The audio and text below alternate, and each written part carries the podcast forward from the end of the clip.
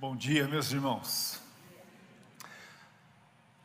Para falar sobre finanças, nós precisa, precisamos crer de todo o coração nessa verdade que acabamos de contar, cantar, da bondade de Deus. Deus é bom, Deus é fiel, fidelidade de Deus.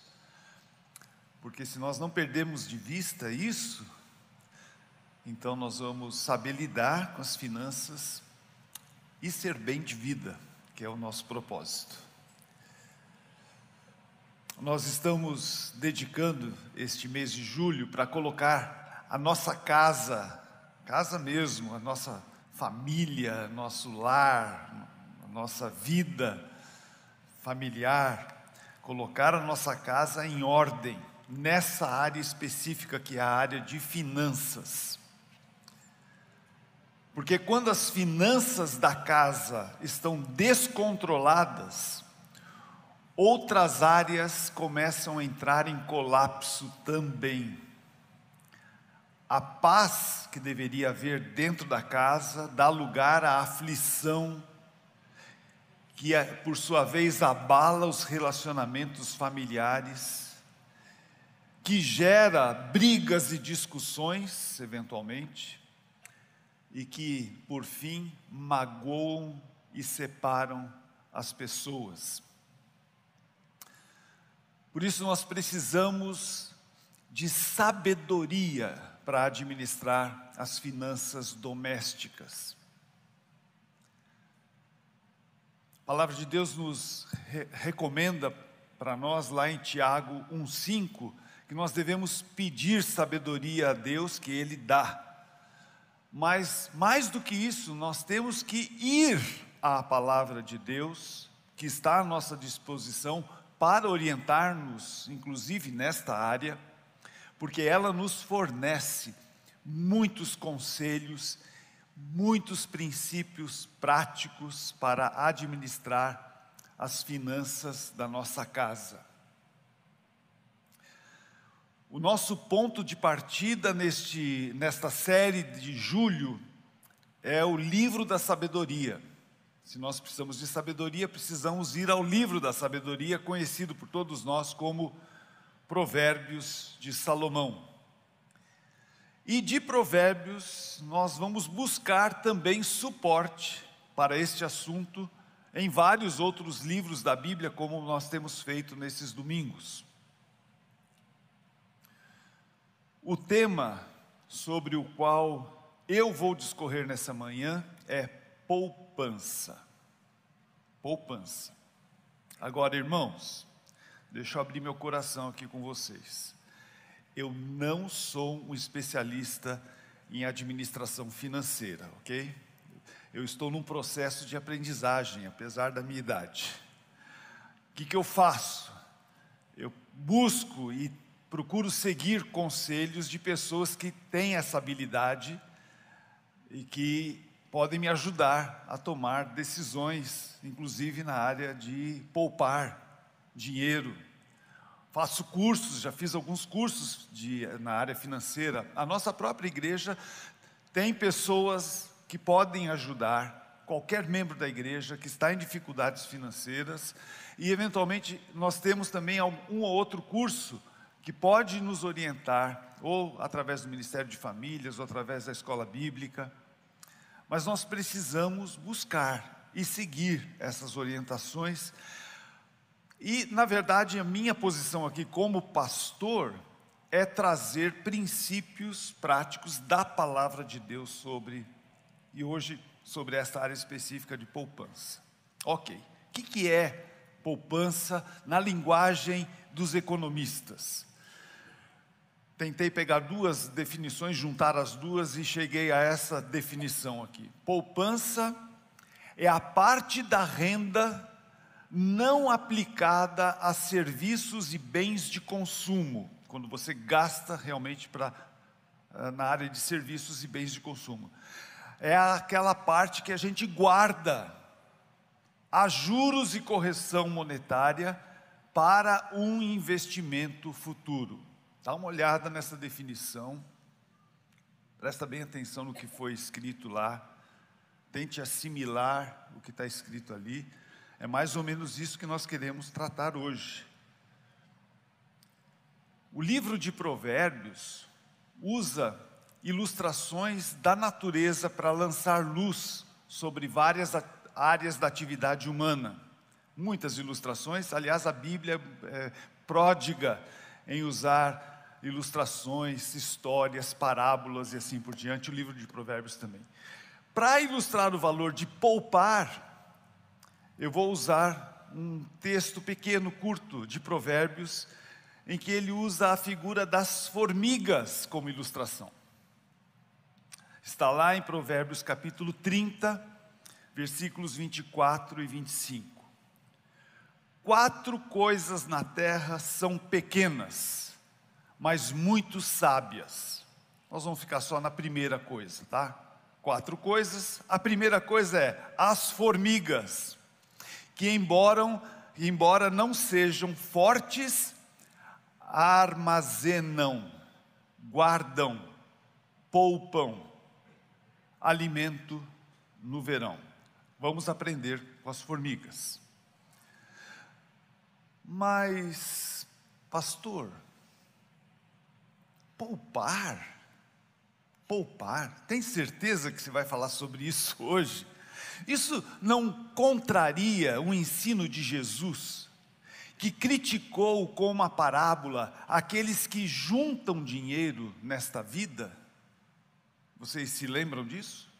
Então nós vamos ver o texto agora, que está lá em Lucas, capítulo 12, a partir do versículo 16, quando Jesus fala através de uma parábola exatamente isso. Então lhes contou uma parábola. Um homem rico tinha uma propriedade fértil que produziu boas colheitas. E aí pensou consigo mesmo: o que é que eu devo fazer? não tenho espaço para toda a minha colheita. Ah, por fim disse: já sei. Vou derrubar os celeiros e construir outros maiores, assim eu terei espaço suficiente para todo o meu trigo e os meus outros bens.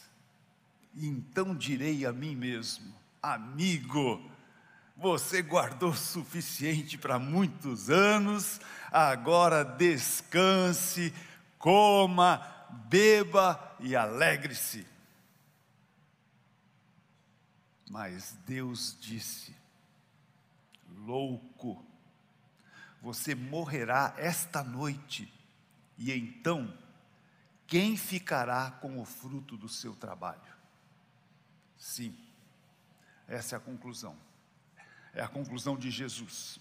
Sim, é loucura acumular riquezas terrenas e não ser rico para com Deus, disse Jesus. Jesus chamou este homem de louco. Por outro lado, o escritor de Provérbios classificou as formigas como sábias, porque armazenavam comida. Eu pessoalmente estou convencido de que a chave para entendermos o valor de poupar dinheiro está, dinheiro está justamente nesses dois objetivos, adjetivos aqui: louco e sábias. Por que, que um é louco e outras são sábias. É isso que nós queremos ver. O meu argumento com vocês hoje é que sim, há valor em poupar com sabedoria. Há valor em poupar com sabedoria. Esse é o tema da minha mensagem. E quem contou essa história das formigas foi um homem chamado Agur. O capítulo 30 de Provérbios foi escrito por este homem, Agur. Aliás, é importante a gente prestar bem atenção sobre isso, porque alguns capítulos, poucos capítulos de Provérbios foram escritos por outras pessoas, não por Salomão. Agur vê nas formigas, sim, sabedoria em poupar. Já Salomão o autor de praticamente todo o livro de Provérbios, ele sim falou muito sobre a importância da sabedoria para viver, mas não aplicou na sua maneira própria de viver. Nós vamos ver isso. Salomão começou muito bem o seu reinado, mas terminou muito mal, muito mal. Quando ele foi coroado, rei de Israel, Salomão fez uma das orações mais significativas da Bíblia. O que, que ele pediu para Deus? Sabedoria. Ele pediu sabedoria para reinar. E Deus ficou satisfeito com a oração de Salomão e deu a ele sabedoria. Mas, para que a sua sabedoria fosse colocada à prova, Deus deu para Salomão muito dinheiro, mas muito dinheiro mesmo, muito dinheiro. Diz a palavra, lá em 1 Reis, capítulo 10, que Salomão se tornou o mais rico e sábio de todos os reis da terra. Já pensaram? O mais rico e sábio rei da terra. A ponto de que gente de todas as nações vinham consultá-lo e ouvir a sabedoria que Deus lhe tinha dado. Mas o fim dessa história aqui é decepcionante, gente. É decepcionante. Porque o dinheiro que Salomão recebeu da parte de Deus trouxe para ele muita fama. E a fama atraiu mulheres, muitas mulheres. Que tipo de mulheres? Mulheres pagãs, com as quais Deus proibiu que ele fizesse associação, que, os, que os, o seu povo fizesse associação com homens e mulheres pagãos. E ele fez essa associação com essas mulheres pagãs. Estas mulheres enfraqueceram a fidelidade exclusiva que Salomão deveria ter para com Deus. Isso aconteceu, levando-o à idolatria, Salomão, de adorador ao único Deus verdadeiro, tornou-se um idólatra. E ele, de sábio, tornou-se louco. Um homem louco porque abandonou a adoração ao único Deus verdadeiro. Resultado, ele passou a aplicar o seu dinheiro para satisfazer os seus caprichos pessoais e para tiranizar o seu povo, porque ele tiranizou o seu povo. O filho de Salomão, quando assumiu o reinado, foi visitado por um grupo de israelitas que falaram: Olha, o seu pai pesou muito forte a mão sobre nós, por favor, alivia. E o filho não aliviou, infelizmente. Muito bem, gente se nós partirmos do princípio de que a Bíblia não se contradiz, então nós devemos concluir que poupar por si só não é o problema. O problema não está em poupar. O que nos torna sábios ou loucos é o propósito que nos leva a poupar o dinheiro. Qual é o propósito que leva você a poupar o dinheiro que você tem nas suas mãos? Jesus condenou o homem da sua parábola porque ele era, não porque ele era rico, mas por causa do propósito da sua vida. A motivação daquele homem era uma motivação egoísta. Ele queria ganhar o máximo possível e armazenar o que pudesse para o seu próprio deleite. Lembre-se, ele disse para si mesmo: amigo, falou para si, oh, meu, ele era amigo só de si, né? Amigo, você guardou o suficiente para muitos anos, agora descanse, coma, beba e alegre-se. Ele não estava pensando em mais ninguém, só em si mesmo. O escritor Tiago, na sua carta, também denuncia o propósito interesseiro de quem acumula bens materiais com o propósito errado. Em Tiago, capítulo 5, versículo 1, nós lemos: Prestem atenção, vocês que são ricos. Versículo 3: A mesma riqueza com a qual vocês contavam devorará sua carne como fogo. Esse tesouro corroído que vocês acumularam, testemunhará contra vocês nos últimos dias. Por isso, ouçam os clamores dos que trabalharam em seus campos, cujo salário vocês retiveram de modo fraudulento Sim, os clamores dos, dos, que fizeram a colheita em seus campos chegaram aos ouvidos do Senhor dos Exércitos. Vocês levam uma vida de luxo na terra, satisfazendo seus desejos e engordando a si mesmos para o dia do abate. Palavras duras.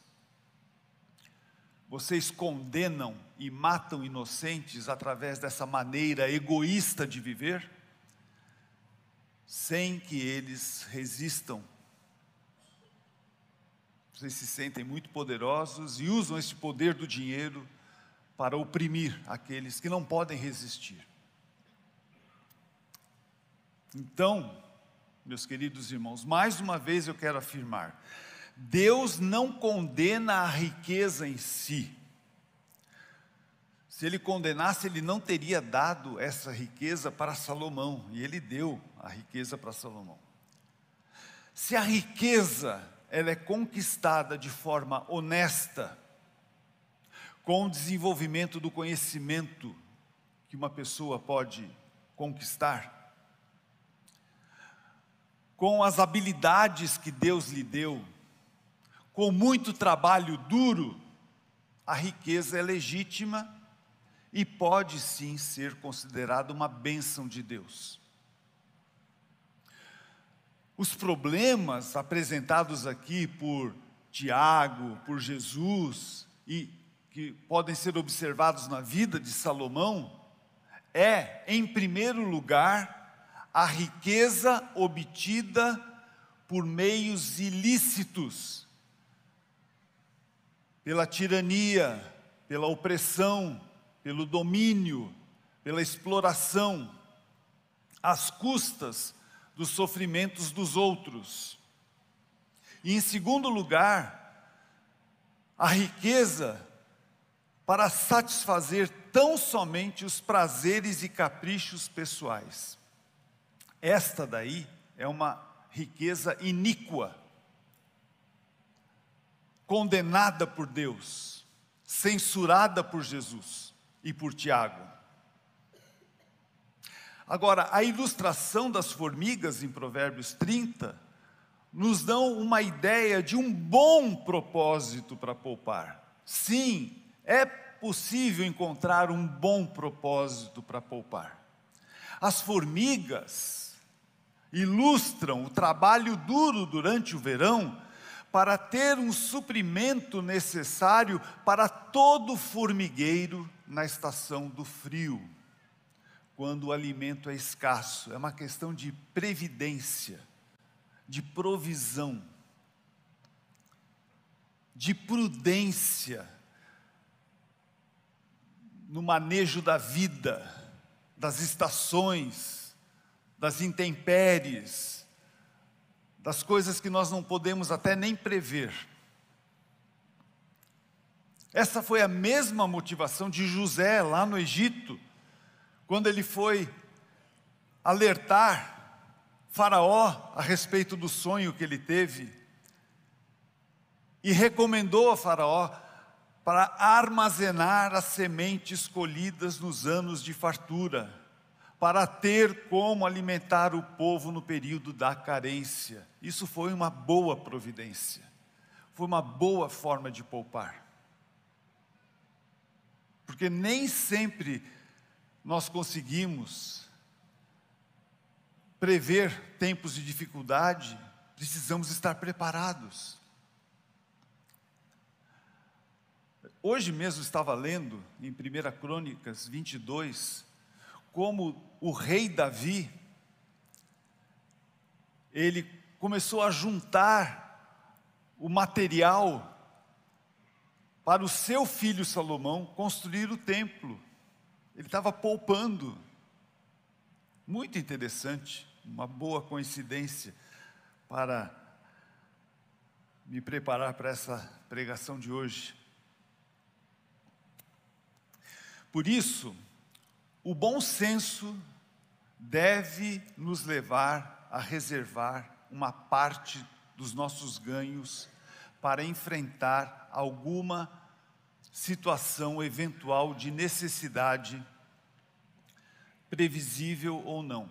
Sim, nós precisamos aprender a separar uma parte dos nossos recursos materiais para nos preparar para alguma situação eventual que nós às vezes nem sabemos.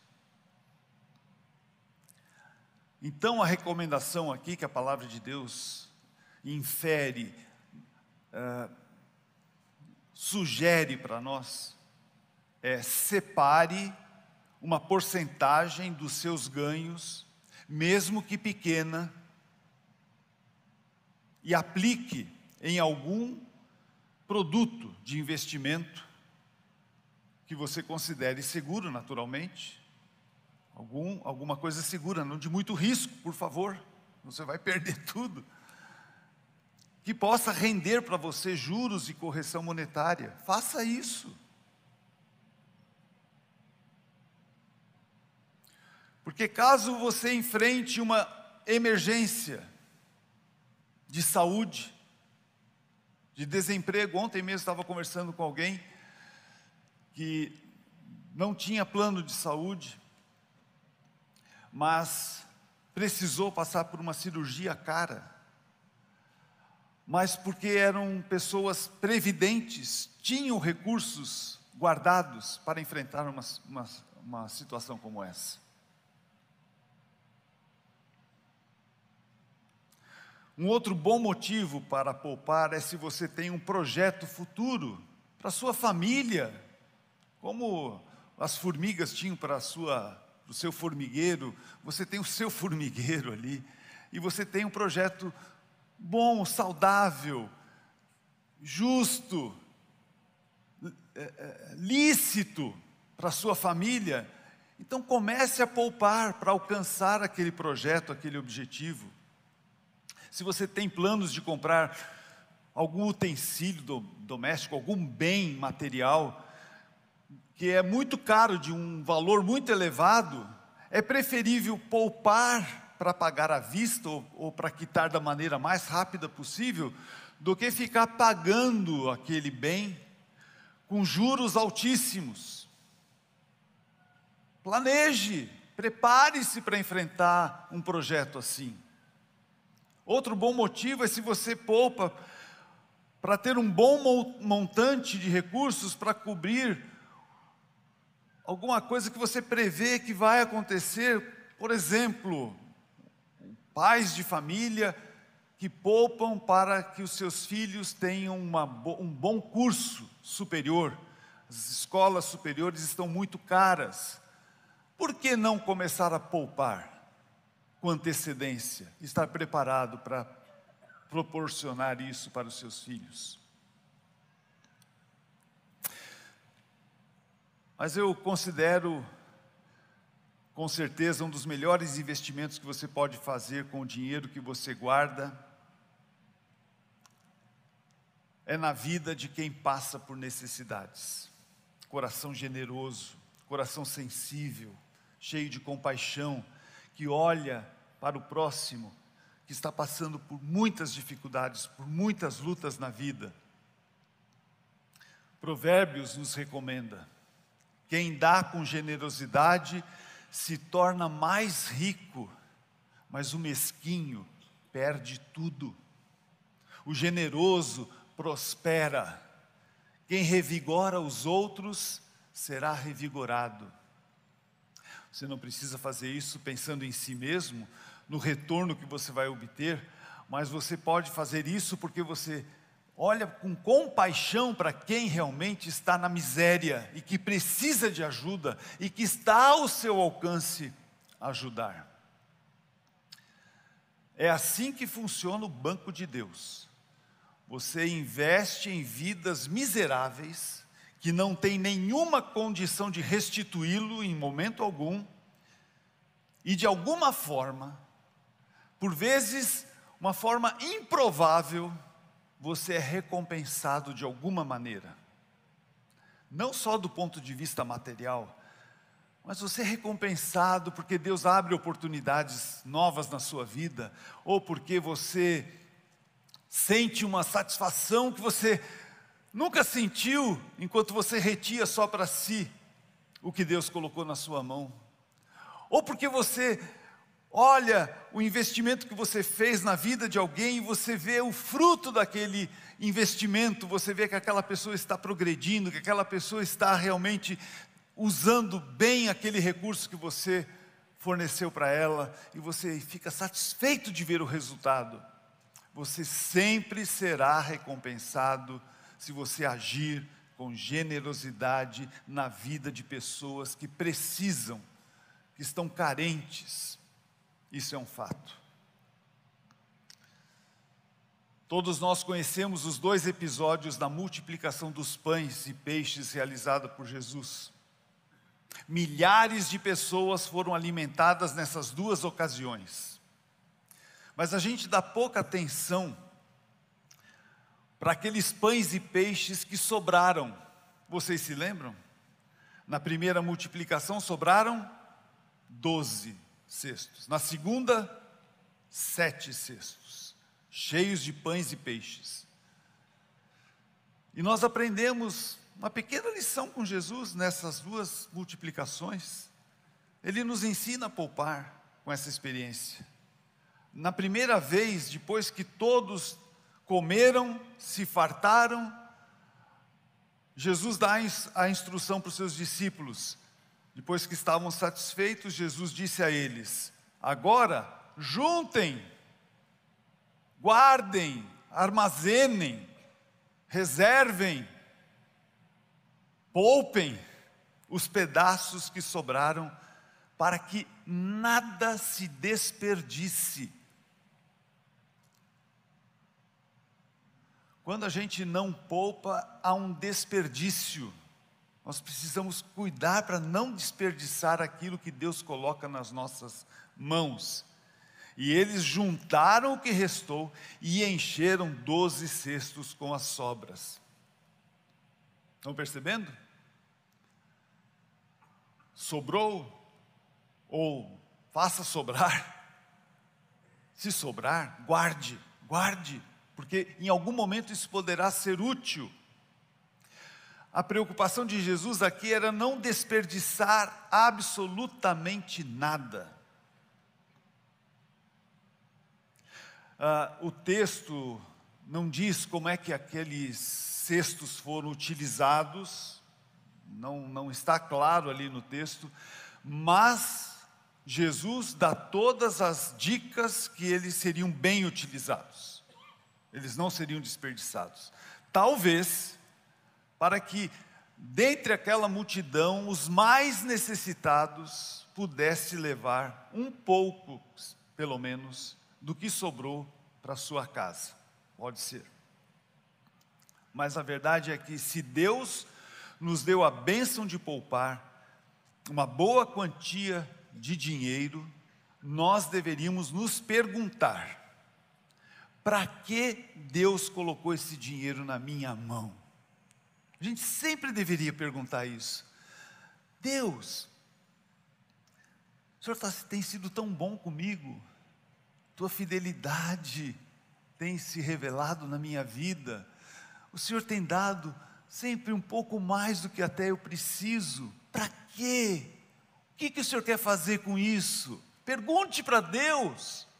Qual o propósito que Ele tem para esse montante que eu tenho na minha mão? Não vai usando sem reflexão, no impulso. Não faça isso. Pergunte para Deus: o que é que o Senhor quer que eu faça com esse dinheiro? Porque se nós temos consciência de que somos apenas administradores do dinheiro de Deus, não somos nós que decidimos o que fazer com ele. Quem decide é o nosso Senhor, o dono da nossa vida, que nos abençoa com o que nós temos. Portanto, a minha recomendação, queridos irmãos, para mim, para você, sempre pergunte a Deus, sempre pergunte a Deus, o que é que o Senhor quer que eu faça com isso? Poupar com propósito, um propósito bom, é exatamente o que Jesus queria dizer sobre juntar tesouros no céu. Ele disse: Não ajuntem tesouros aqui na terra, onde as traças e a ferrugem os destroem, e onde ladrões arrombam casas e os furtam ajuntem seus tesouros no céu, onde traças e ferrugem não destroem, e onde ladrões não arrombam nem furtam. Essas são boas maneiras de poupar com sabedoria. Um amigo esses dias atrás, me falou da importância de ter um bom propósito para provisionar.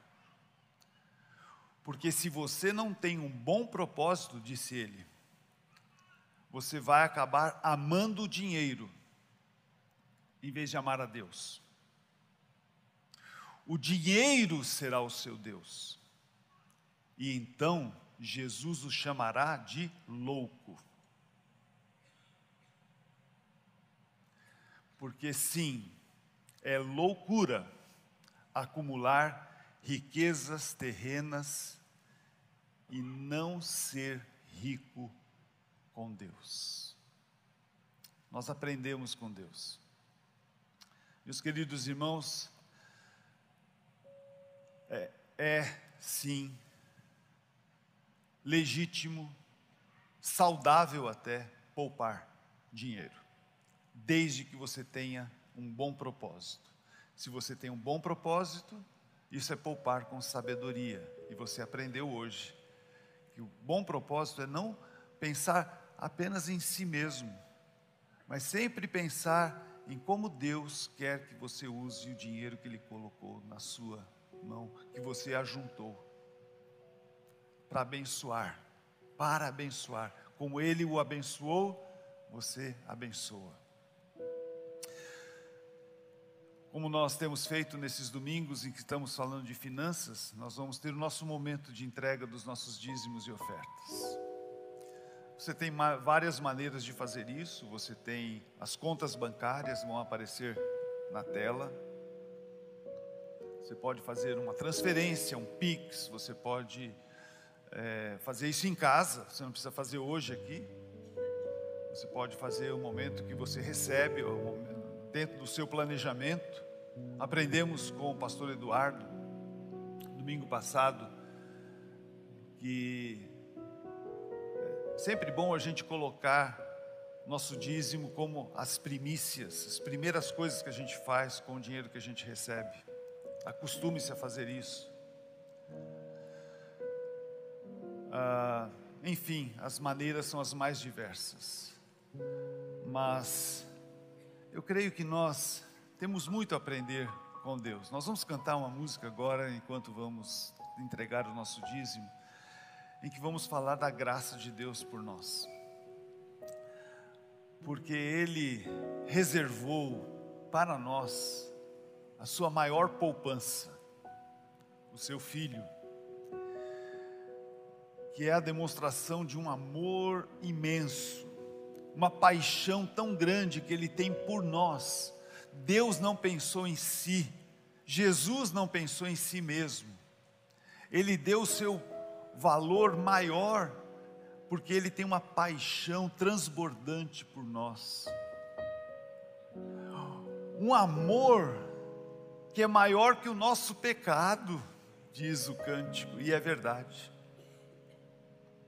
O preço que ele pagou, que ele tinha para pagar por nós, é, foi o seu sangue. E acabou sendo a tinta para escrever a palavra graça. Uma graça que venceu o maior investimento que Deus podia fazer. Porque este não foi investimento só válido nesta vida passageira, mas ele da sua poupança, ele deu algo que permaneceria por toda a eternidade. Nós, na vida eterna com Ele. É isso. Então nós queremos, sempre que participamos desse momento, lembrar como Deus usou a sua poupança em nosso favor. E assim nós deveríamos seguir o seu exemplo também. Vamos orar. Ó oh, Deus, somos tão gratos a Ti, pela, pelas riquezas não materiais, as riquezas da Tua palavra, dos Teus valores, dos Teus princípios. Oh, Deus, nós queremos viver assim, aprender contigo, sermos generosos, sermos previdentes. Aprendemos a guardar para algo que tenha um bom propósito. Transforma nossa vida, nossa maneira de ver a vida. Transforma os nossos valores. Dá-nos um coração parecido com o teu, um coração generoso, um coração inteligente, um coração sábio, que faz um bom uso da administração dos recursos que o Senhor coloca nas nossas mãos. Assim eu oro em nome de Jesus. Amém. Gente, amém, amém.